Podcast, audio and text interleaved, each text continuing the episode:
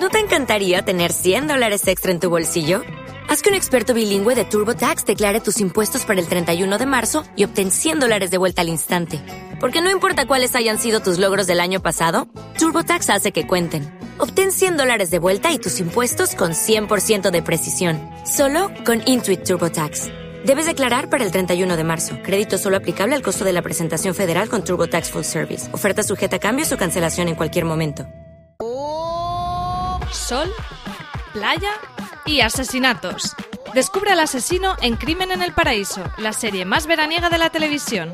Todos los domingos desde el 15 de julio a las 21.30 horas solo en Cosmopolitan. Y no te olvides de participar cada semana a través de Twitter. Adivina quién lo hizo usando el hashtag Descubre al asesino y gana un flotador flamenco Big Size. ¿Quién lo hizo? La mujer, la amante, la gente. ¿Con qué arma? Disparar, estrangular, envenenar. ¿Dónde? ¿Por qué no matarlo en la playa? ¿O en la casa? Hay mil maneras de matar. Crimen en el Paraíso. Séptima temporada. Estreno el domingo 15 de julio en Cosmopolitan.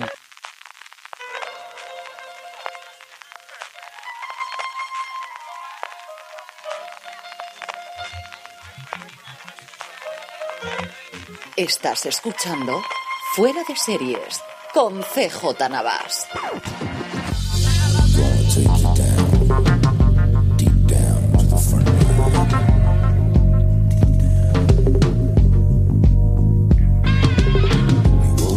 Desde que no han nominado a J.K. Simmons, repito, desde que no han nominado a J.K. Simmons, insisto, desde que no han nominado a J.K. Simmons en los Semi California, estás escuchando a un muy cabreado CJ Navas eh, que te trae todas las noticias, comentarios y curiosidades sobre el mundo de las series de televisión. Mira que hacía tiempo que no me cabreaba de esto de las nominaciones, que al final llega uno a determinado momento de la madurez o de la adultez o de, al menos de no ser estas cosas y dice, bueno, venga, son premios, votan ellos, no pasa absolutamente nada, que esta me tocó las narices, ¿para qué lo voy a negar? O sea, me tocó bastante, bastante las narices, porque además, la semana pasada hablábamos, Marina Francis y yo haciendo un poquito el previo de cómo esta mm, eh, eh, sería de la nominación y yo, no me lo creo. Es como que no nominan Juego de Tronos, ¿entendedme? O sea, no, no, es totalmente imposible. Bueno, pues que lo han hecho que lo han hecho, que no lo han nominado por mejor actor. Y lo peor de todo es que voy a coger el cabreo con Jason Bateman, que el hombre no me ha hecho absolutamente nada, pero claro, cuando ves su nombre ahí como mejor nominado a drama. En fin, que vamos a repasar rápidamente, evidentemente, es la semana de las nominaciones, no de los premios. Los premios hasta septiembre no los tenemos, pero sí que tuvimos este jueves las nominaciones a los Emmy, a la gran gala de los eh, premios de de la televisión en general y de las series por lo que nos compete en particular. Voy a, bueno, repasar las categorías principales y comentar alguna cosita porque esta semana en, en el canal de podcast en Gran Angular tendremos un análisis concienzudo de todo demás, que estará Francis Arrabal, estará Marina y no sé si estaré yo o tendremos algún invitado especial para, para completar la terna eh, comentando todas las nominaciones de los Emmy. Vamos a tener también varias noticias porque la cosa está, por mucho que tengamos calor y tengamos el verano, eh, la cosa sigue a pleno funcionamiento, sigue a pleno rendimiento y tenemos fichajes, tenemos nuevas series, tenemos acuerdos multimillonarios, o al menos eso parece, con eh, creadores españoles por parte de Netflix. Tendremos, como siempre, Marina Such hablando eh, un poquito de cuál es su serie de la semana o qué recomendación tiene especialmente para estos días de verano. Hablaremos con Francis Arrabal de todo lo que hemos tenido en fuera de series y .com y lo que vamos a tener de cara a las semanas que viene. Tendremos de nuevo una entrevista, igual que os dije, como os comenté la, semana pasada, vamos a intentar rescatar alguna de esas entrevistas que hemos hecho a lo largo del año a creadores y a intérpretes de series que, que se nos han quedado de alguna forma en el disco duro. Y hoy vamos a tener una que Francis Arrabal aprovechó para el Festival de Málaga tener con los responsables técnicos, con la parte de la producción de Matar al Padre, y habla con Mark Cole, que al final es la, bueno, la guionista, la directora y la factotum, al final la, la, realmente la cara visible en la parte de producción de la serie, y a Valentina Viso y a Diego Vega, que conformaban con ella el, el equipo técnico. Acabaremos con las recomendaciones, pero como os comentaba antes, vamos a empezar, como siempre eh, hacemos, con las primeras noticias, que son las, en este caso, las nominaciones de los semis como os comentaba.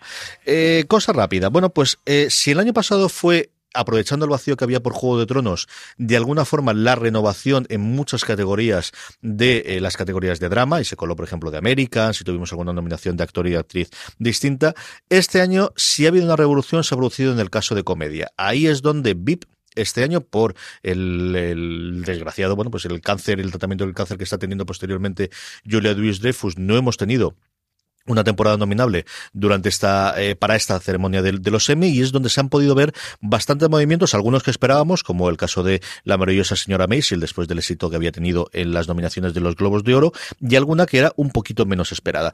Como os digo, vamos a repasar fundamentalmente las categorías principales porque tampoco es plan de repasaros una por una, pero en drama que tenemos siete nominadas, eh, hemos ampliado ya mucho la mano de las cinco, empieza a haber varias eh, tendencias de varias peticiones en por Tim Goodman, el crítico del Hollywood Reporter, que al final junto con Variety son los dos medios que mayor peso tienen en esto, que al menos en las categorías principales se copia los Oscar y vayamos ampliando a 10, que en el sentimiento, en, un mundo en el que se producen 500 eh, series al año, eh, comentaba el, presidente de la academia que se habían recibido nominaciones hasta 900, es cierto que ahí tienes todo, no solamente tienes series, sino tienes también todo tipo de programas de variedades o lo que sea, pero 900 solicitudes de eh, shows distintos para nominaciones este año, era absurdo el seguir reduciendo tanto las categorías y ampliar, la apuesta por ampliar la mano al menos a 10 nominados. En drama, como os digo, vuelve Juego de Tronos, donde se fue después de haber dominado en el 2016 y 2015 y dejar el vacío el año pasado, a El cuento de la criada, que tiene toda la pinta de Handmaid's Tale, que tiene toda la pinta de ser la gran competición. HBO ha logrado colocar también Westworld, en, eh, que fue su gran apuesta el año pasado, que no le salió especialmente bien, al menos en categorías principales. Netflix consigue colocar Stranger Things y The Crown, un Netflix que por primera vez ha superado en eh, nominaciones a HBO, que llevaba dominando el número total de nominaciones diez no sé cuántos años. Tengo que buscar la cifra concreta, pero desde yo creo que fue desde la segunda tercera semana de los eh, años de los Soprano, llevaba nominando siempre era la cadena eh, o conglomerado que más nominaciones tenía. Y este año, por muy poquito, 110 112 a 108 le ha eh, vencido Netflix, ¿no? Por el peso fundamental que tienen, bueno, pues las categorías secundarias y luego, pues, este sentimiento o este sentido que tiene Netflix de, de, hacer un poquito de todo y de hacer programas para todo el mundo, ¿no? Y ese peso, por ejemplo, realities. Esto también entronca de alguna forma con eh, noticias que tenemos esta semana de que la gente de, AT&T, que son los que han comprado ahora Time Warner, que se incluyen los estudios Warner, que, estudie, que incluye DC, pero que también incluye HBO, quería aprovechar la marca de HBO para montarse su propio Netflix, ampliar mucho.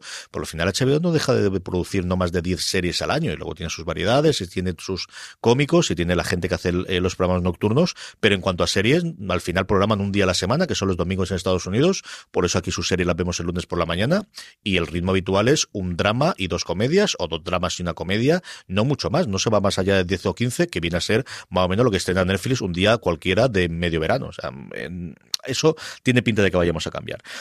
Se completa el reparto de nominaciones a Mejor Drama con This Is que es la nueva querida, como en su momento fue The Good Wife, eh, de, de eh, los, eh, la academia en cuanto a televisiones abierto. Por cierto, The Good Fight que yo creo había cierta campaña de, que a Christine Baranski o a la propia serie para CBS All Access, donde se emite en Estados Unidos, no pudiesen traer ninguna nominación muy importante que se ha perdido totalmente del radar. Y la última de Americans, ¿no? Eh, ya entró, como os digo, el año pasado y, bueno, pues una alegría que esté de Americans para esa ya su última temporada. En cuanto a mejor comedia, como os decía, aquí es donde han entrado más. En primer lugar, han nominado ocho y quiere decir que la voto tiene que estar mucho más repartido. Han tenido el short de Larry David, que su nombre original, como sabéis, es Curb Your Enthusiasm, de una temporada de la que han hablado entre mal y muy mal toda la crítica americana. ha tenido un fenómeno muy parecido a la temporada de eh, de Arrested Development que se estrenó en Netflix, que la gente le gustaba mucho, querían volver a verla y luego al final fue bajando totalmente el nivel. De este yo no he oído a nadie que hable bien de ella, de la crítica americana. Netflix logra colocar dos, logra colocar Glow, no la temporada que se ve ahora, sino la primera, que es la que entraba eh, dentro de la posibilidad de nominación, y, eh, y Unbreakable Kimmy Smith, que me ha alegrado muchísimo. Como os comentaba al principio, la maravillosa señora Maisel, eh, bueno, pues que ahora son los Globos de Oro, la tenemos aquí dentro. ABC logramos colocar a Blackie, si es la única cadena en abierto y el equivalente en, en, drama que logra meterse en comedia. HBO mete, además del solo de Ray David, mete a Barry y a Silicon Valley y tiene tres nominaciones. Y FX, que luego sí que tendrá mucho más peso en eh, miniseries que pasaremos ahora, logra meter Atlanta simplemente, que luego está nominada a todas las categorías. Donald Glover por absolutamente todo, guion, director, actor. Eh, tenemos dos nominaciones de secundarios muy interesantes eh, con sus conjuntos. Y bueno, pues a ver qué ocurre aquí en una categoría que esta sí que la domina totalmente HBO. Y por último, miniserie, como os decía, el lugar que tradicionalmente siempre había dominado FX en los últimos tiempos, con todas las series que tenía, especialmente la teología, tanto American Crime Story como American Horror Story, este año lo tenemos muy repartido. Hay cinco nominaciones, cada una de la cadena distinta. Genius National Geographic logra tener una segunda nominación, lo tuvo el año pasado por Einstein y la vuelve a tener este año por Picasso, un Picasso que eh, supone además una nominación para Antonio Barderas. Eh, tenemos doble nominación española porque también a Penélope Cruz la han nominado por American eh, Crime Story y el asesinato de Gianni Versace, que está nominada como mejor miniserie. Está Penélope Cruz como actriz, está Ricky Martin como actor secundario. La gran apuesta de, la TNT americana, que aquí tenemos la serie en Netflix de Alienist, la, le llega. TNT que además va a utilizar entre esta y la serie de Chris Pine del, del año que viene con Patty Jenkins para darle un nombre y un poquito de este, bueno, de dramas de prestigio que parece que van a estrenar todos los eneros.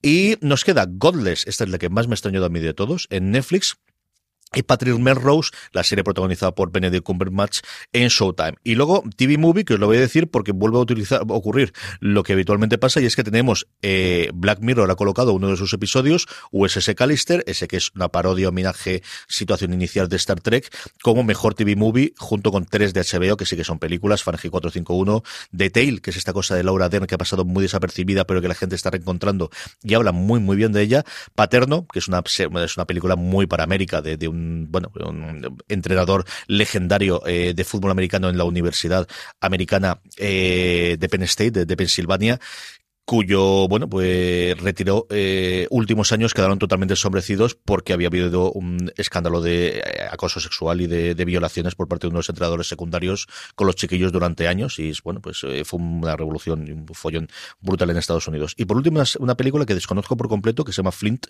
en Lifetime. Todo el resto de nominaciones las tenéis todas en foradeseries.com y, como os digo, en el canal de podcast al que os podéis suscribir, como siempre, en iTunes, en Apple Podcast, en iVoox y desde hace ya un par de semanas también en Spotify, que como siempre os digo, eh, es una forma ideal de atraer a nueva gente, esos amigos que veis ahora en las fechas de vacaciones, esos familiares que os volvéis a encontrar en la, en la playa, que normalmente es más complicado que le descarguéis un podcast, pero que seguro que tienen la aplicación de Spotify, invitarles a que cogen ahí, pues le ponéis fuera de series, yo creo para las nominaciones, por el top, por ejemplo, que hicimos el otro día entre Marina Francis y yo hablando de recomendaciones para verano, que yo creo que nos quedó un programa muy veraniego, muy fresquito, muy divertido y sobre todo con 30 recomendaciones de series que podéis ver durante este verano que tengáis unos cuantos días más. Como os digo, las podéis tener todas allí y eh, para el resto de cosas sobre los semi, os emplazo, como os digo, a la web y al programa que grabaremos este fin de semana, que tendremos disponible este fin de semana.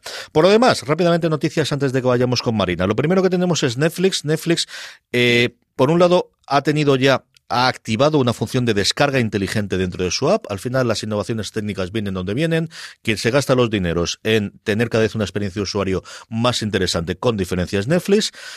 Ayer estaba yo en Atocha y ya han vuelto otra vez a tener la publicidad de eh, llévate tus series de verano y descarga tus series y aprovechaban esta descarga inteligente. ¿En qué consiste esto? Pues que de alguna forma es como si te suscribieses a las series para descargarlas. Te va por un lado a borrar los episodios una vez que ya los hayas visto para que te quiten espacio del disco duro y por otro lado, cuando ya hayas terminado de ver un episodio automáticamente en cuanto se conecta al wifi o si lo tienes dispuesto para 4G, eh, automáticamente te va a descargar el siguiente. Nuevamente, tratar de facilitarte que al final tengas cuando vayas en el tren, especialmente cuando vayas en el avión, cuando vayas por esas carreteras de Dios en las que se pierde la cobertura, pues que si has tenido eh, la previsión de descargarla y si no, la noche anterior, el propio Netflix te va a gestionar esas descargas de los episodios siguientes. Eh, había una también, otra cosa que estaba trasteando Netflix, que era en cuanto a las suscripciones vuelven a juguetear, les queda poquita cosa en la que se pueda cobrar más dinero, más allá de una subida porque sí, como nos produjeron en final de año pasado, pero sí les queda el tema de hacer HDR, de hacer este eh, rango dinámico de imagen que están probando con las televisiones 4K y saltó la noticia, pues como siempre, ellos siempre están haciendo probaturas, pero en cuanto pilla alguien que sabe del tema o que es un periodista y hace un pantallazo, y se estaba haciendo distintas probaturas de un modelo premium por encima de los tres niveles que tienen automáticamente, que ya no te diese solamente imagen en 4K, como te da ahora el que aquí en España tenemos a 15 euros, si no recuerdo mal, es lo que tienes ahora con cuatro cuentas, sino que, bueno, pues estaría por encima, se había probaturas a 17, a 20 euros, te diesen acceso a un 4K con HDR, que por lo que todo el mundo me ha contado, y estas de estas cosas que eh, tengo que mm, fiarme de lo que dicen sobre todo los blogs tecnológicos, porque no tengo esa televisión ni me he acercado a ello, ni he podido sobre todo ver un episodio y poder eh, ver la diferencia eh, podrían tener un Ultra HD o este modelo con 17 euros. Para hacerlo más interesante, una de las cosas que están jugando es al que actualmente hay a 15 limitarlo de cuatro cuentas a dos, de reducirlo a dos cuentas cuando actualmente puede ser cuatro. Bueno, pues cuando tengamos algo definitivo eh, lo contaremos. Como os digo, yo creo que Netflix, igual que el resto eh, de tecnológicas, pero especialmente ellos, Constantemente están haciendo pruebas, están haciendo test de estos de AB, están a un determinado número de gente que se quiere suscribir dándole opciones distintas para ver el comportamiento real antes de expandirlo a los ciento y pico millones de suscriptores que tienen. Esos ciento y pico millones de suscriptores que son los que, según cuenta el propio Alex Pina, son los que le han llevado a dar el paso de firmar un contrato de exclusividad con Netflix. El creador de Vis a Vis, el creador de La Casa de Papel, uno de los grandes éxitos internacionales de Netflix, que actualmente está con su productora Vancouver Media rodando el embarcadero para A3 Studios, para A3 Media Studios eh, y emisión en Movistar Plus, ha firmado un acuerdo. Ya se conoce cuál va a ser la primera serie, o el nombre al menos, de la primera serie que va a desarrollar para Netflix. Se llama Sky Rojo.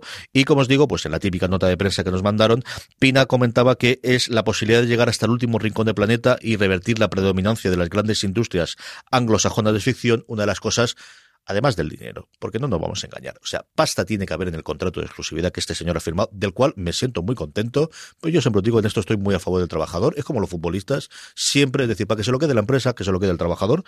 Y creo que está, bueno, pues eh, un significativo que al final Al Espina en cuestión de, nada, de unos años haya dado el salto de ser alguien que trabajaba dentro del conglomerado de la afición española a ser alguien que le han firmado un contrato de exclusividad, un Netflix que busca ese tipo de creación.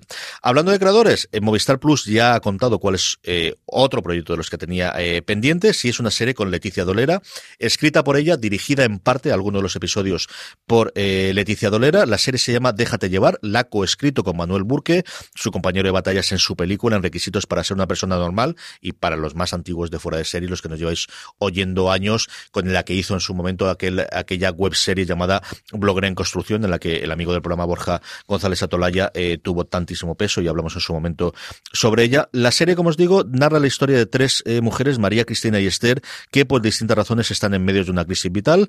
Eh, va a estar dirigida en parte por Leticia Dolera y otras dos directoras que todavía no se han revelado. El rodaje va a empezar en septiembre en Barcelona, con lo cual tendremos seguro la serie para 2019, que es donde le empiezan a quedar huecos a Movistar Plus. Y luego, dos noticias más, dos, eh, en este caso, de eh, internacionales dos proyectos nuevos.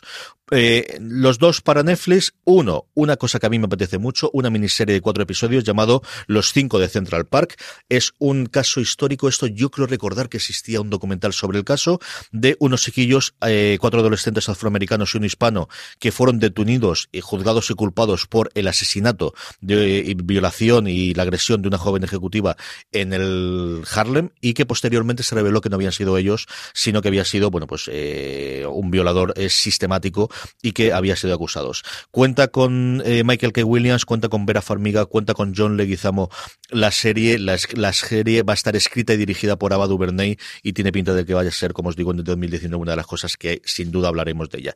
Como también hablaremos de la vuelta de una de las reinas de la comedia que lleva seis años en hacer televisión. Yo recuerdo las últimas series que hizo para canales en abierto. Cristina Applegate vuelve con una serie producida por Will Ferrer y Adam McKay con el tono de humor negro característico de, de Will Ferrer. Se llama Muerta para mí es un vehículo para ella. Es una serie en la que cuenta eh, cómo se resarce la vida o cómo va a funcionar después de el fallecimiento de su marido por un atropello y eh, centrada en la amistad que va a surgir entre ella, entre el personaje de Applegate, Jen, y un espíritu libre con un impactante secreto oculto. A mí me tienen ganado. O sea, a mí me encanta Cristina Applegate, siempre me ha gustado muchísimo y a mi mujer más todavía. Sé que esa es una serie que sin duda veremos cuando se estrene, que tiene toda la pinta que será para el año que viene. Y tenemos ya Marina al otro lado de la línea. Marina, ¿cómo estamos? Muy bien, ¿qué tal? ¿Cómo estáis? ¿Cómo se quedó el, el calor en Madrid? Cuéntame. ¿Se, ha ido allá? ¿Se lo hemos dejado todo allí o qué? Eh, bueno, habéis, habéis dejado parte aquí, ¿eh? Está un poco mejor. Hoy está un poco mejor, pero vamos, no, no espero que dure demasiado.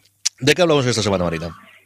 Pues yo creo que esta semana deberíamos hablar del el final de temporada del cuento de la criada, sin destriparlo, pero es que es curioso porque va a coincidir que ya ha terminado la temporada en HBO España y que en Antena 3, que está emitiendo la primera, se, va, se termina la temporada la semana que viene.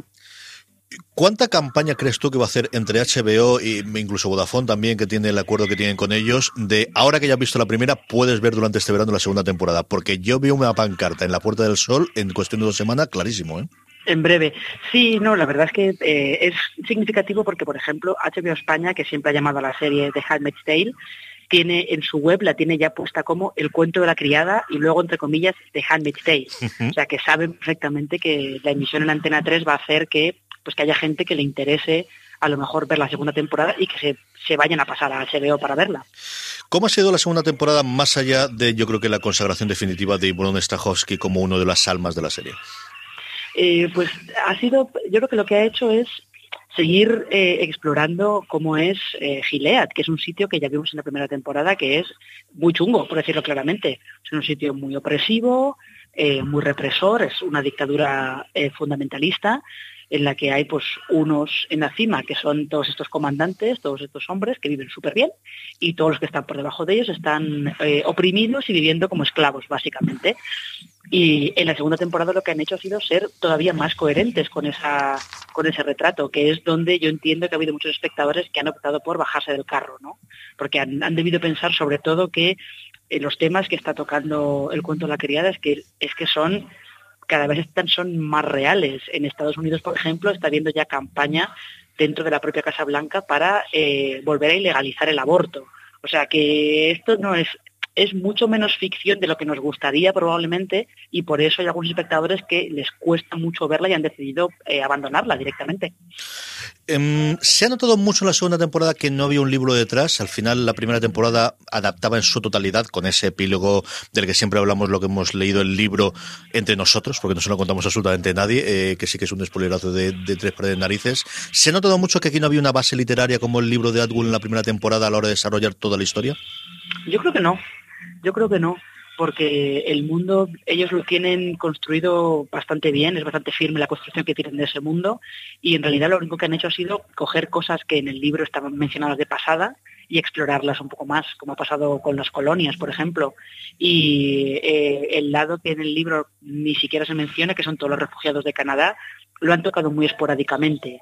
No sé en la tercera temporada si esto va a cambiar o hasta qué punto va a cambiar, pero yo creo que en la segunda no se ha notado toda esa parte de Canadá, la que recuerdo, yo, yo no recuerdo nada del libro, pero sí me pareció de las cosas que más originales y más diferentes hacían. Yo lo, comp lo, comparaba mucho con esas escenas que tenían momentáneas en Juego de Tronos, especialmente la primera temporada de aquí necesitaban añadir algo más para ampliar el mundo y que, que aquí hacían con esa parte de Canadá, ¿no? Sí, y porque eh, también yo creo que les sirve para, para comentar sobre la actual, el actual problema que hay con los refugiados de Oriente Medio, sirios sobre todo, eh, y les sirve, como bien has dicho, para ampliar el mundo y sobre todo para mostrar qué pasa con toda la gente que consigue escapar de, de Gilead. Y sobre todo para seguir explorando un tema que han, han estado eh, tratando en esta segunda temporada, que es que es como esta frase que dicen los yankees muchas veces de puedes sacar a la chica de Gilead, pero no puedes sacar Gilead de la uh -huh. chica. Entonces han estado explorando un poco eso de sí, tú escapas de un régimen opresor, pero todavía estás muy mediatizado por lo que has vivido ahí, ¿no? Y aunque ya no estés ya no estés viviendo bajo esas normas, te cuesta mucho escapar de ellas. Sí, no, el, el espíritu de, de, bueno, es complicadísimo el, el, el, volver a tener una vida normal. El final de temporada, Marina, sin meternos con spoilers, ¿te ha chocado tanto como he ido leyendo a la gente que la ha chocado? A mí no.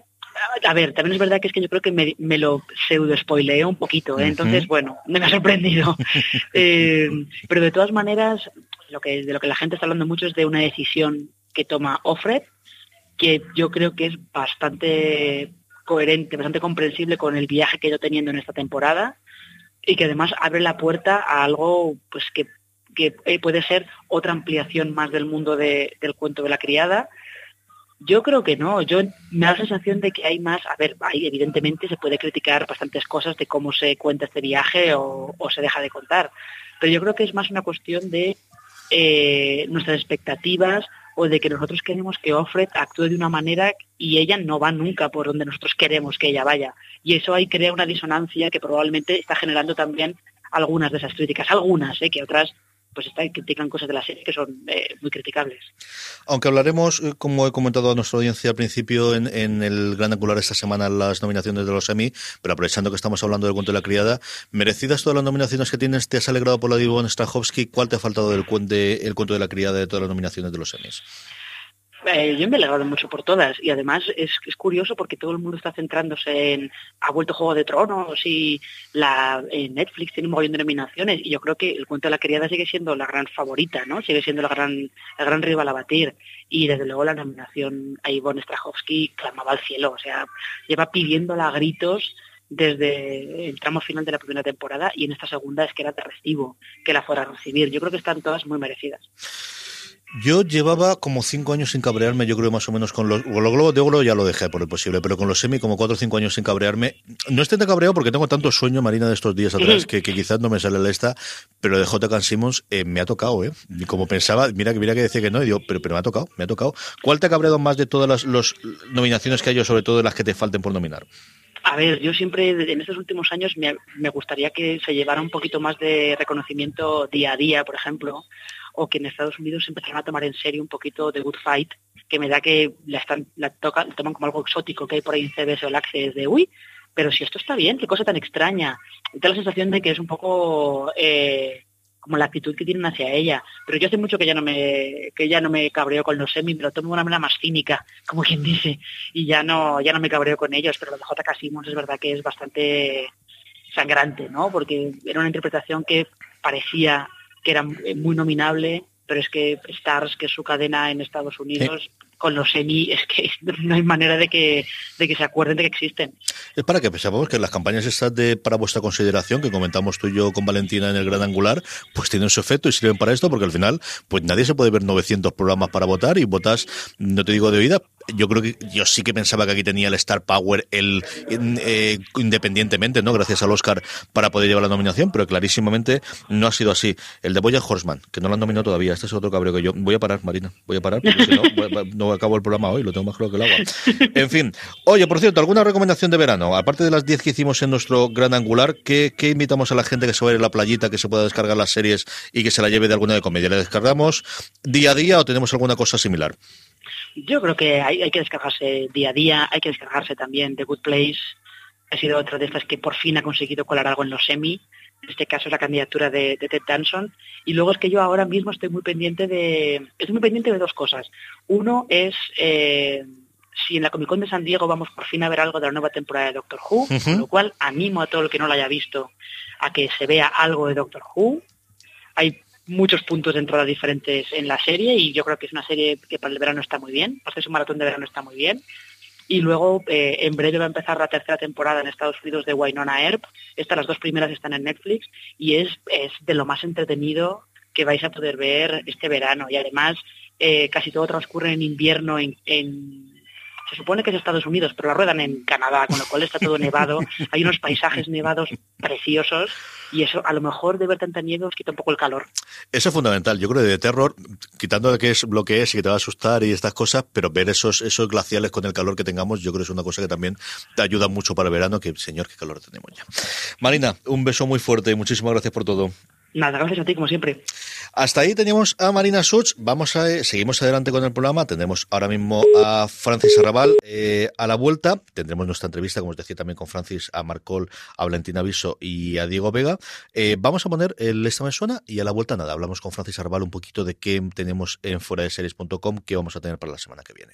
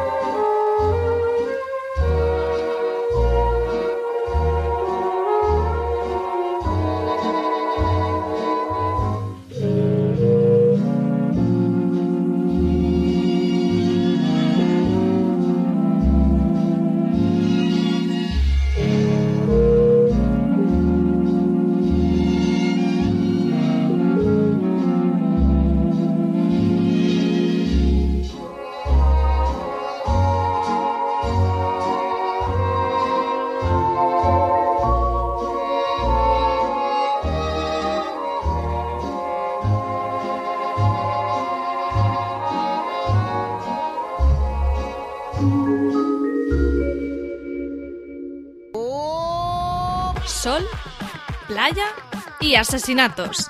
Descubre al asesino en Crimen en el Paraíso, la serie más veraniega de la televisión. Todos los domingos desde el 15 de julio a las 21.30 horas solo en Cosmopolitan. Y no te olvides de participar cada semana a través de Twitter. Adivina quién lo hizo usando el hashtag Descubre al asesino y gana un flotador flamenco Big Size. ¿Quién lo hizo? La mujer, la amante, el agente. ¿Con qué arma? Disparar, estrangular, envenenar. ¿Dónde? ¿Por qué no matarlo en la playa? ¿O en la casa? Hay mil maneras de matar. Crimen en el Paraíso. Séptima temporada. Estreno el domingo 15 de julio en Cosmopolitan. Estamos de vuelta después del Esta Me Suena. Señora Arrabal, del 1 al 10, ¿cuántos sueños tienes? Eh, cero. Me, me levanta hecho un campeón. No te lo crees ni tú, ni ninguno de los No miles de oyentes que nos tiene alrededor, ni nada de nada de nada. Mi Señor voz Capariza. exclusiva no, no ha colado, ¿no? Ahora, eso sí, macho, mira cómo pasó para Carlos en Madrid, nada comparable con lo del tren, ¿eh? Qué cosa. Nada comparable con lo del tren. Que chorreando de sudor. ¿eh? Sí, era sí, como, sí, sí, sí, era era como de- un tren por las cataratas del Niágara. Está bien porque no tienes que ir al aseo, no te tienes que levantar, no molestas a nadie, claro, si estás tirando No. todo el agua por los poros, claro, es la Lo cosa. todo, lo sudas todo. En fin, muy bien por Madrid, ¿no? Nos hemos pasado guay. Hemos comido bien, hemos estado con amigos, con gente en Molona. Muy bien, siempre nos vamos por allí bien. Yo Sí, estoy señor. reventado, pero bueno, lo pasado muy bien. Y gestionando muchas Sí. novedades que en cuestión de un par de meses yo creo que podemos empezar a contar ya alguna cosa en fuera de series. Muchas novedades, pero no podemos contar nada, pero muchas novedades y Parecemos tenemos- un jefe de prensa, ¿te das cuenta? No podemos confirmar nada, no podemos decir nada. Sí, sí. Parecemos ya los Yo lo jefes de prensa de las cadenas. Sí podemos decir que nos han regalado una toalla de playa de Antena 3, ¿verdad? ¿Eso sí se puede decir o no? Sí, y que las tienes tú también, pero vamos. Sí, Sí, sí, sí, sí. la tuya la mía. Sí, ya y ya me echará la bronca Lorena. Y Marina con la suya como tiene que ser. Y lo que tenemos también es un porrón de contenido en fuera de series, aparte de todos los semis que he comentado al principio, eh, que vamos a grabar un gran angular eh, analizándolo todo, pero ese análisis ya lo tienen también en la web, ¿verdad?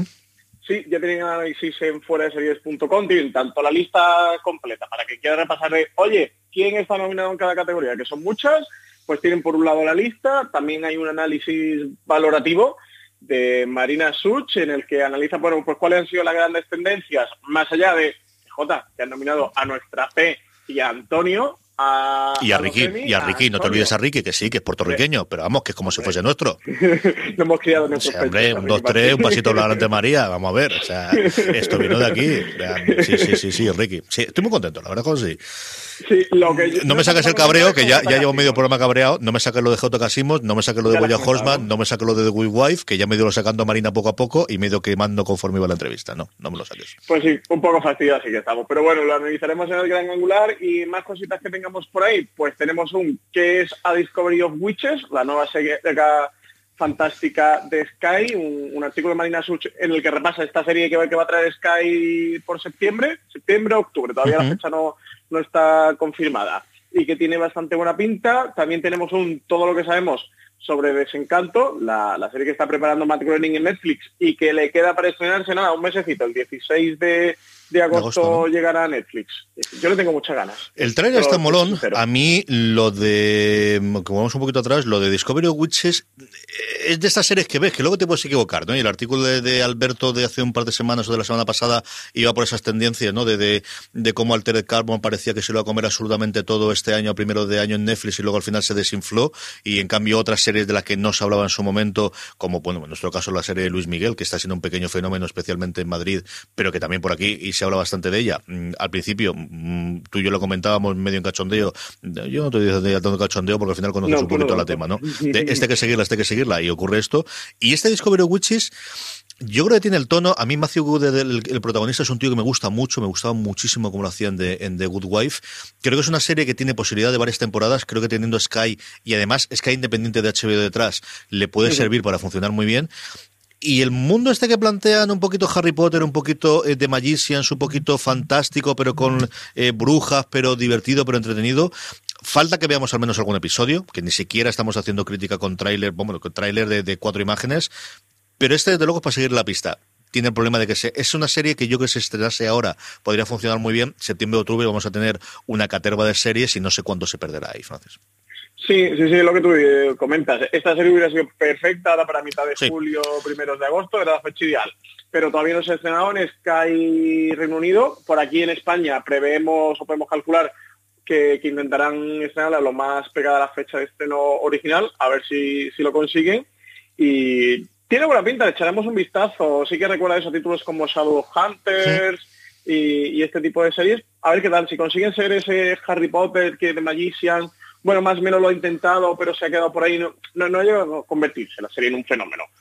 Ver, No, ha- ha ido ampliando, que al final que es- hay un hueco para la fantasía muy grande, para la fantasía de este tipo. Indudablemente, indudablemente. Más cositas que tengamos allí en, en la web a día de hoy que puede ir eh, a ver la gente. Pues tenemos también un artículo que ha escrito Marina CJ sobre el personaje de Handmaid's Tale, Serena, Serena Joy, que se llama Handmaid's Tale, tiene en Serena Joy a su arma secreta, y es que el personaje que interpreta Ivonne Strahovski ha sido una auténtica relación durante la segunda temporada y Marina analiza un poquito cuál ha sido la evolución del personaje y cómo ha ido cómo ha ido cambiando. CJ, me están pegando a la casa. Ya te veo, ya te veo, ya te veo. No, no- no te voy a engañar, ni a ti porque tengo abrir, ¿eh? No te voy a engañar ni a ti ni a los oyentes. Vamos a hacer una cosa, Francis. Mientras tú atiendes al este, vamos a poner la entrevista. La entrevista que hiciste con Marcol, con Valentina Viso y Diego Vega y luego volvemos, ¿vale? ¿Tienes que atender a alguien? Ok. ¿O podemos- ¿Sí? La metemos no, que son... está abierto. Ya está abierto. Pues entonces, que- no- dime. Te lo digo para ti, para que lo sepa el oyente de Foreser y vienen a ponerme una mosquitera aquí a casa y a pegar ahora mismo al señor. ¿eh? no me engañar, ya que lo ha escuchado todo el mundo, pues nada. vienen a ponerme unas mosquiteras. Así que ya está, estas cosas que hay. Si quiere, mm, por la entrevista... Búscate en 10 minutos tienes para encontrarte un sitio tranquilo en casa, que es lo que dura la entrevista que Francis hizo. Hablándonos un poquito de ella. Marcol, a Valentina Viso y a Diego Vega fue en el Festival de Málaga, ¿verdad? Cuando presentaron esto. Fue, sí, durante el Festival de Málaga hicieron la presentación de la serie, quedaba al menos aproximadamente un mes y medio para que para que se estrenara en Movistar Plus y pude hablar con ellos. Hablé también con Gonzalo de Castro, eh, que es el protagonista eh, de la serie, pero estuve hablando con, con ellos tres, que, que han sido los creadores y guionistas de, de esta Matar al Padre. Y sobre todo, eh, Vega es un personaje muy interesante porque él, él estuvo trabajando en la serie del Chapo para Netflix, ha estado trabajando las tres temporadas de la serie como guionista. Le pregunté un poquito sobre ello, le pregunté a- Marcol sobre, sobre cómo el proyecto empieza como una película y luego derivó en una serie, que era algo interesante que, que quería comentar con ella. La verdad que fue una entrevista muy agradable, creo que Marcol tiene un discurso muy, muy interesante sobre la serie. Yo creo que a la gente de Fuera de Serie le va a gustar, a ver qué tal, a ver qué les parece. Sí, La de Gonzalo de Castro está en el canal de, de Fuera de Serie, lo pusimos en su momento. Os dejamos la entrevista. Francis busca un sitio tranquilo durante los próximos 10 minutos y a la vuelta Ya seguimos hablando la un poquito con él. que tengo la el radio. señor de la mosquitera que me está entrevistando. La radio, y, y nada, seguimos comentando alguna cosita que nos quede y sobre todo las novedades para la semana que viene para la web. Aquí tenéis la entrevista de Francis Arrabal a Marcol, Valentina Viso y Diego Vega. Eh, estamos con Marcol, Valentina Aviso y, Diego Vega eh, por la presentación de Matar al Padre en el Festival de, de Málaga de Cine. Y lo primero que os quería preguntar era cómo surge Matar al Padre, cómo surge esta historia. Pues surge hace ahora dos o tres años. Empezamos trabajando con Valentina en formato de largometraje porque, bueno, es, es lo que solíamos hacer. No nos planteamos para nada empezar una serie.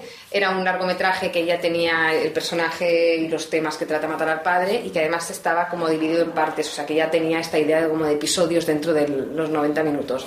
En eso llega Movistar eh, en ese momento, llama a la puerta, queremos trabajar contigo, tenemos esta idea de hacer series de autor, libertad creativa, ¿no? Pon unos planteamientos que son como muy idílicos y nada, y con Valentina vemos que es una oportunidad ¿no? segura de, de trabajo de, y con este planteamiento y decidimos que de hecho eh, justamente es un proyecto que se adapta perfectamente al formato de miniserie eh, Y que además nos, eh, nos favorecía ayuda, ¿no? a contar la historia. mejor, con más, con más espacio, ¿no? Porque 90 minutos a lo mejor quedaba un poquito, era como diferente. Sí, era difícil. Y entonces, eh, pues eh, les presentamos les esto. presentamos, les gustó, Les gustó y nos y, contrataron. y en ese momento un casting. hicimos un casting por todo el país y, Y encontramos a contratamos a Diego, Diego, que vive con ella. que vive casualmente. La casualidad. O sea que inicialmente sí que lo conocisteis como una película, pero Sí. con la oportunidad de Movistar sí que lo decidisteis llevar Y a serie. sí, y bueno, es un poco como una película de cuatro horas al final, ¿no? Yo creo. Sí, yo creo que se nota, ¿no? Viéndolo que, que sí que tiene un poco ese espíritu.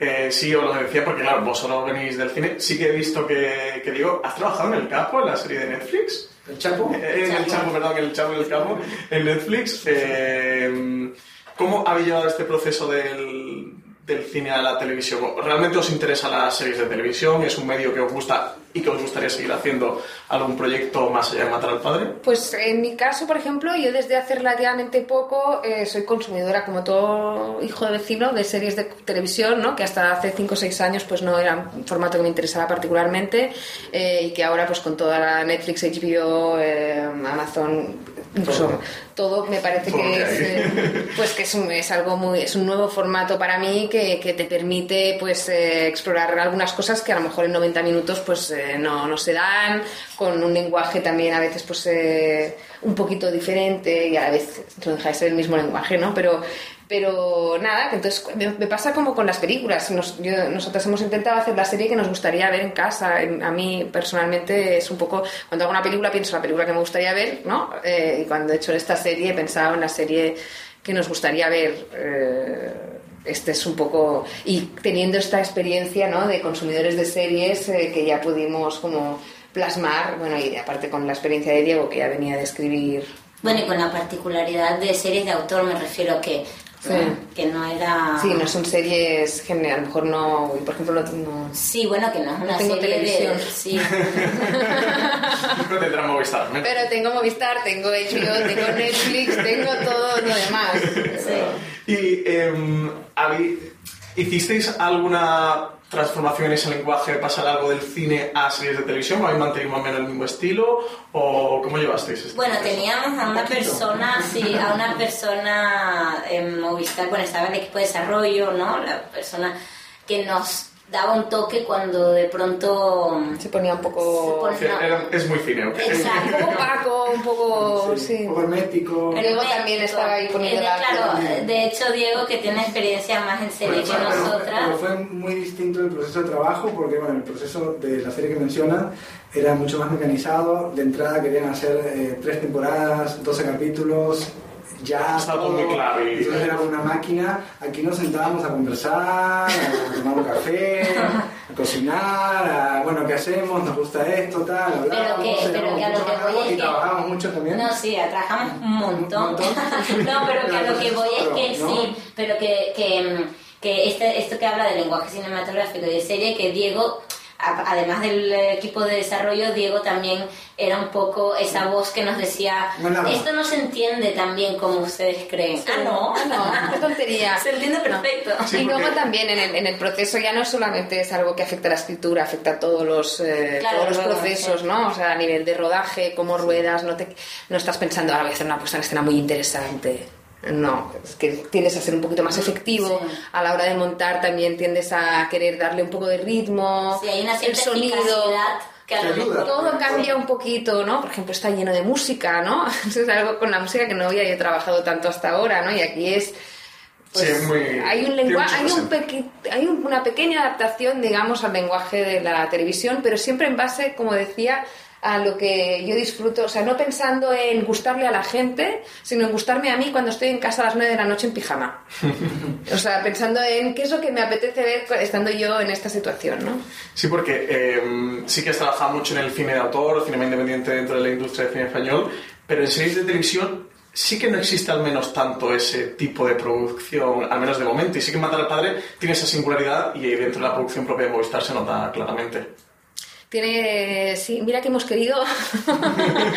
y aún así desde el principio nos iban diciendo desde Movistar que era una serie eh, diferente, por llamarla de alguna manera, Lo ¿no? está comenzando ahora, ¿no? O sea, con, con el proyecto de Movistar, que saca- ha sacado muchas series y con la cantidad de series que hay por todas partes del mundo, ahora hay espacio para hacer series de 3, de 4 capítulos, de 8 y medio, vamos, falta que ¿no? O sea, en realidad es como el momento para, para que haya una serie como esta, que, bueno, no es cine, pero tampoco es una serie como Breaking Bad que tal, entonces es una mezcla que a mí me parece muy buena y es lo que dice Mar, es la que nos gusta, ¿no? Mm, Sí, la pero es verdad que a lo mejor sí que se nota que tiene, a lo mejor, al ser nosotros tres, que somos muy amigos, que nos conocemos desde siempre, ta, ta, ta, ta, que sí que tiene algo como muy personal, muy nuestro quizá, ¿no? No es, no es una combinación de ideas, que es como, como un producto que se forma como desde fuera, en plan de productor, Sí, ¿no? con una mesa de guionistas, ¿no? Como un- No, como hay un productor que dice vamos a hacer este producto que se va a parecer a esto, se va a parecer a esto y es una mezcla de esto y va a tener estos actores, sino que nosotros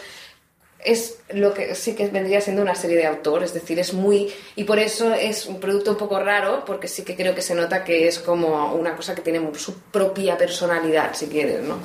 Sí, me resulta muy interesante porque en España empezamos a estar acostumbrados, pues si vienen muchas ficciones británicas, que ellos no tienen miedo en hacer series de cuatro episodios, son una historia cerrada y cuentan la historia que quieren contar y luego hacen otra, otra serie y se acabó.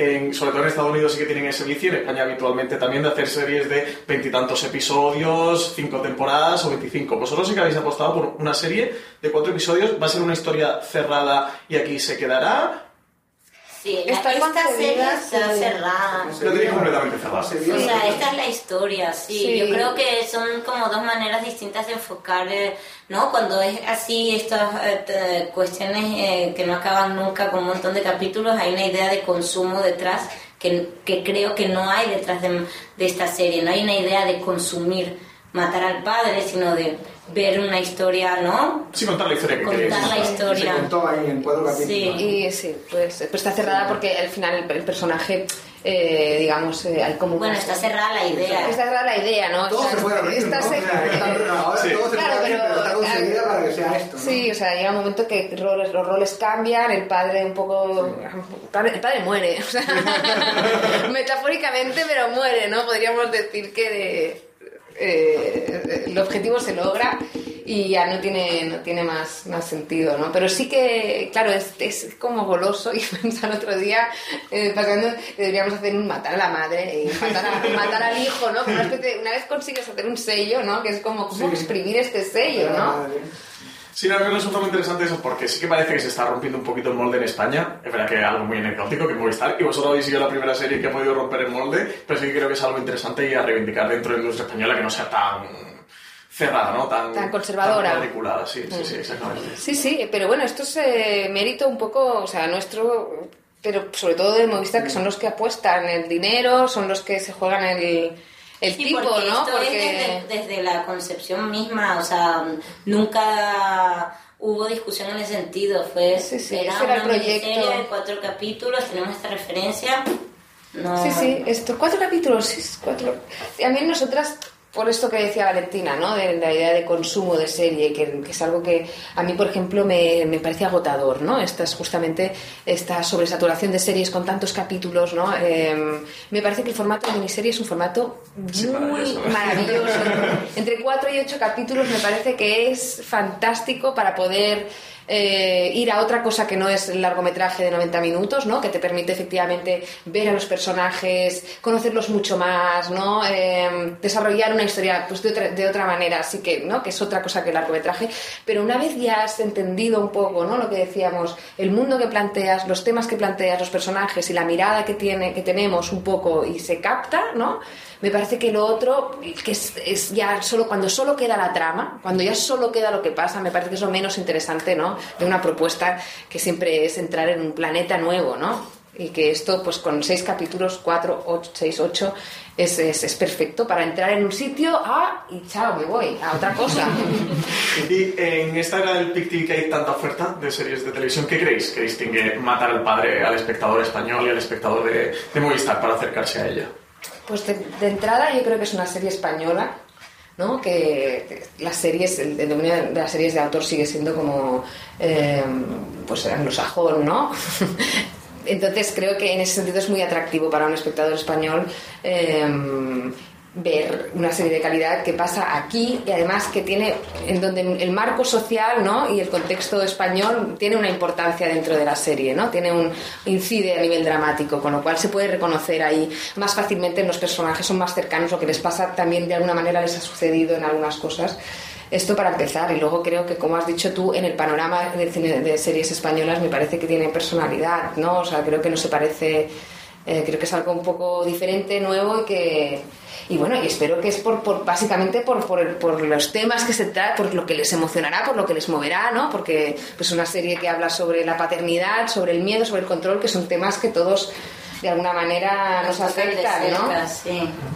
Pues nada, porque Piti ya me va a echar, así que yo seguiría haciendo preguntas, pero quiero salir vivo del Málaga Palacio. Muchísimas gracias por la entrevista, que haya muchísima Gracias. suerte con la serie, que vaya muy bien. Enhorabuena. Gracias.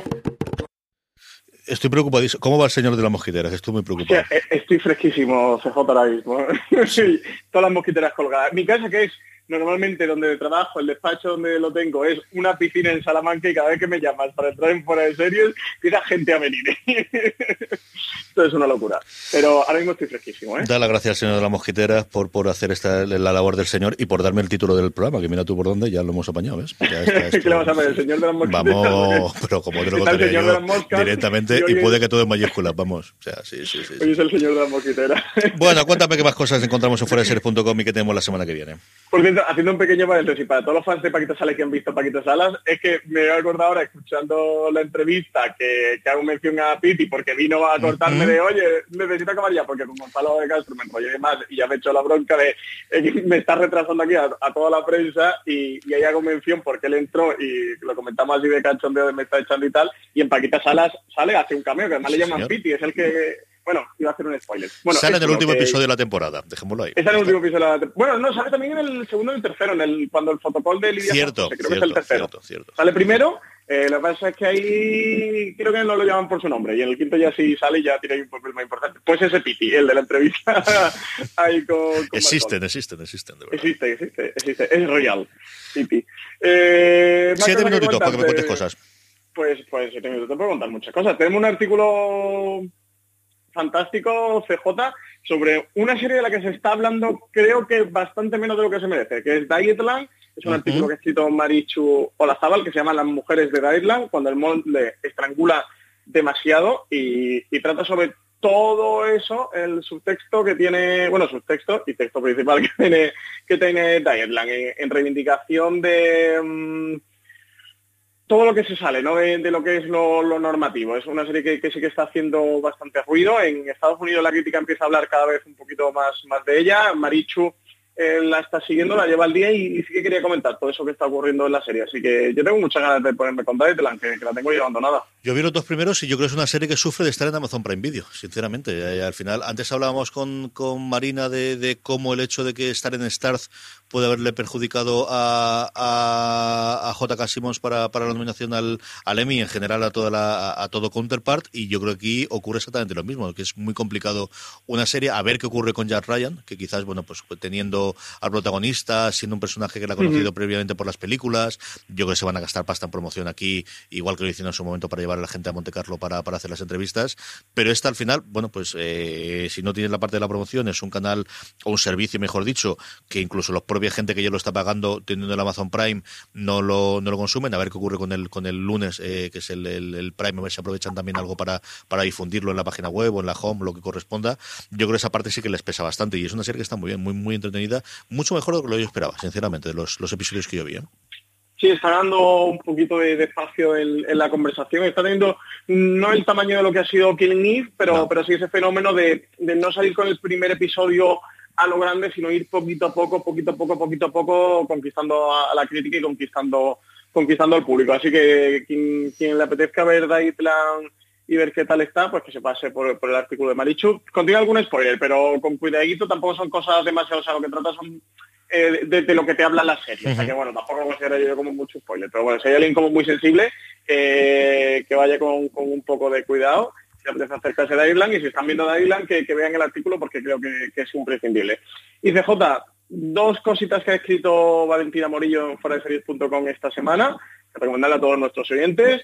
El primero es lo que tienen con Heridas Abiertas y Big Little Lies, tanto a nivel de, las novelas que adaptan como al nivel de la serie. Es un repaso que hace eh, Valentina bastante exhaustivo también porque el espectador sepa cuál de las dos puede ser su serie. Bueno, o si lo es de las dos o, una de las dos. Y bueno, compara un poquito el, tono que tiene una, en que te Abiertas, por ejemplo, es más sórdida eh, y perturbadora que, el de Big Little Lies. Y bueno, va, analizando así poco a poco qué, qué ocurre en torno a estas dos series que, podemos ver en HBO y dos miniseries que han nacido en, HBO. Y con la gran ventaja además de que Valentina también ha leído los dos libros, con lo cual también puede hacer comparativas de el tono que tienen las distintas novelas y las adaptaciones que se produjeron a televisión en los dos casos. Claro, ¿y, cómo han trasladado eso a la, novela, eh, perdón, de la novela a la serie? ¿no? ¿Qué, qué, parte sí que han decidido coger y qué mm. parte han decidido no coger en esa traslación de, de novela a la serie? Entre otras cosas, también la comparación viene Bueno, está en varios tipos, de que son de HBO, que las dos son miniseries, una el éxito del año pasado, otra que pretende ser el éxito de este año, y que el director de las dos es el mismo, es Jean Marvalet. Estuvo ya en, en Big Little Lies y, ahora le han encargado estas series abiertas, así que por ahí venía un poquito la, comparación y ver qué tipo de series cada una. Y hablando de heridas abiertas y de Valen, eh, también ha escrito una crítica del primer episodio con spoilers, tenemos uno sin spoilers, de los primeros episodios hizo Marina Such, este Valen ya con spoilers del primero, que se, que se llama eh, Heridas abiertas, yuxtapone pasado y presente para explorar el trauma. Así que si, si estáis viendo heridas abiertas y la estáis disfrutando ya, pues nada, pasaros por fuera de series.com y os leéis la crítica. Y yo, CJ, en una más de mis reivindicaciones contra las descargas de HBO, como no permiten en la aplicación de HBO descargar episodios, pues estos días en el tren me vi esa que tuvo el título impronunciable de YouTube del Ryan Hansen Hunting Home. Eh, Ryan Hansen resuelve crímenes en televisión. Es que, es que el trabalenguas en inglés es imposible para mí. Ryan Hansen... Souls Crimes in Television. Crimes on TV, ¿no? Claro, claro es que esto es muy largo YouTube. O sea, cositas como Cobra Kai, que son más, o sí, más fácil, sí. que son más de, llevar por casa. Eh, pues Ryan Hamilton sí que me he podido ver el primer episodio, por cierto. Me ha gustado y me, me divertido, me ha parecido bastante simpático, juega mucho al, al terreno de la ficción post-Deadpool, pero me ha parecido bastante simpática. Eh, pero heridas abiertas aún no lo he podido ver, así que a ver si aprovecho este fin de semana y, me veo los episodios que hay. Y ya por último, CJ, recomendar la crítica de María Santonja de Juegos Sagrados, ese thriller indio que ha llegado a Netflix la semana pasada, que María Santonja se ha visto los primeros episodios y nos cuenta un poquito, eh, sin spoilers, qué tal está este, este juego sagrado, esta serie un poco exótica que ha llegado ya al catálogo de Netflix. ¿Puedes adelantarme algo de la semana que viene que tengamos para cuando la gente que esté pendiente ahí de entrar en foreseries.com la semana que viene o qué? Te voy a una cosa muy, muy chula y es una entrevista que le ha hecho Alberto Rey a Patricia Silva, la directora de Sundance TV o Sundance TV, el canal de Sundance, que vemos cómo cada vez está apostando más por la serie de televisión, cómo cada vez está trayendo más series, series muy interesantes, muy en el estilo de lo que ya estábamos viendo de filming, de apostar por producciones europeas interesantes, tanto inglesas como alemanas, como italianas, como francesas, como austriacas, como, como de todo tipo, ¿no? De, esas series que no están tan en los circuitos de lo comercial o de lo mainstream del HBO y del Netflix y que, son interesantes y que, gracias a ellos las, podemos estar viendo en España, porque si no se nos hubieran quedado por ahí por ahí perdidas. Así que nada, eh, recomendar a todo el mundo la entrevista, además la fe Alberto Rey a ver qué nos, qué nos cuenta o qué le cuenta Patricia Silvia a los lectores de Fuera de Serie sobre la estrategia sobre esa estrategia que tiene en torno a la serie de televisión Sundance TV. Que estará disponible el martes, que sabéis que Alberto, las colaboraciones que tenemos regulares, los viernes eh, tiene su columna eh, personal intransferible y los martes tenemos estas entrevistas que estamos haciendo con personas de la industria que nos trasladen un poquito, pues eso, cuál es su eh, labor, cuál es su trabajo y, cómo está cambiando todo, ¿no? Que es parte de lo que hablaba, por ejemplo, con Sonia Martínez, con la directora de Oficina Tienda 3 la semana pasada y lo que va a hablar con Patricia durante esta semana que viene.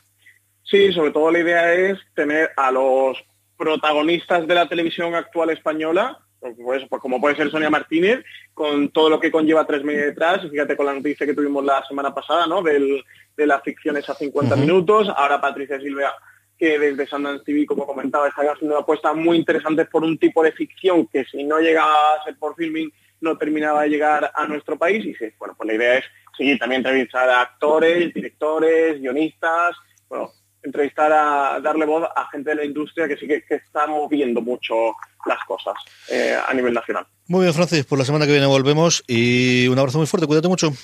Pues un abrazo enorme, FJ, hasta luego. Nos queda nada, tres minutitos a malas penas para eh, hacer la recomendación. Y mi recomendación de la semana va a ser un documental en Netflix. Tiene un montón de documentales que recomendar, pero este eh, pues está, por ejemplo, la gente que está haciendo en Vox ahora mismo, que está haciendo Explain, que es un programa más cortitos de 15 minutos explicando un tema de interés actual. Y habla, por ejemplo, de criptomonedas, hablan de sports, hablan de eh, algunos sobre bueno alienígenas. Es una cosa muy interesante de documental.